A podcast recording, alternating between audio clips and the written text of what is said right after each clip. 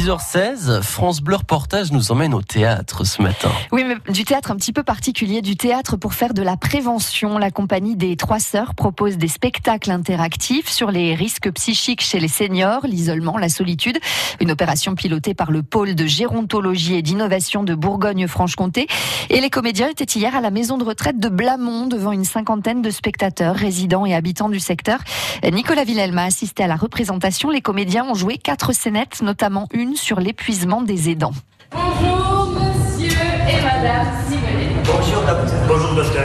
Est-ce que tout va bien? Bon, oui, ça va. Non, ça va pas très bien. C'est un couple en souffrance qui se rend chez le médecin. L'homme se remet d'une fracture du col du fémur. Son épouse l'aide au quotidien. Elle est épuisée.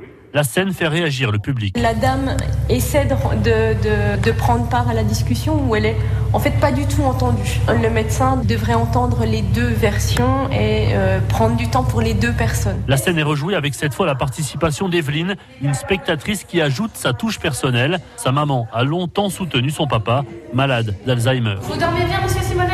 Oui, oui. Maman, qu'est-ce que tu en penses? Bah, euh, il se lève plusieurs fois par nuit. Hein. Il faut, faut, que je l'accompagne. Maman est épuisée. Maman est épuisée. Il faut aider les aidants.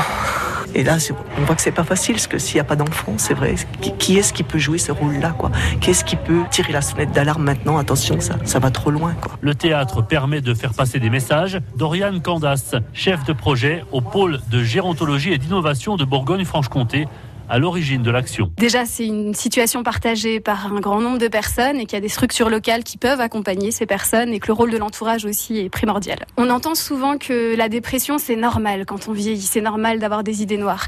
Et en fait, non, c'est pas, c'est pas si banal, il faut quand même s'en préoccuper et il faut surtout en parler parce qu'il y a plein de choses à faire, il y a des activités à mener, il y a les, médecins également qui doivent être sensibilisés, qui le sont déjà, mais, mais qu'on essaye, on essaye aussi de toucher les professionnels hein, aujourd'hui pour que, pour qu'on parle un peu plus de cette thématique. Ça va aussi leur donner des indications sur les structures locales qui peuvent les accompagner. On leur remet aussi un petit guide sur la dépression, donc qui donne quelques informations, et puis des numéros, des structures à contacter, d'échanger tout simplement tout ensemble. Bonjour.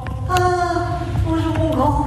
Je peux pas rester longtemps, euh, je passe deux minutes, faut que je retourne au travail. Chaque participant au Théâtre Forum de Blamont a reçu un guide sur la dépression et des informations sur toutes les structures d'accompagnement. Les deux autres rencontres débats sur le même thème sont programmées le 11 février à Écursé et le 4 mars à Mélières. À écouter, à réécouter, à voir et à revoir, à lire et à relire sur francebleu.fr.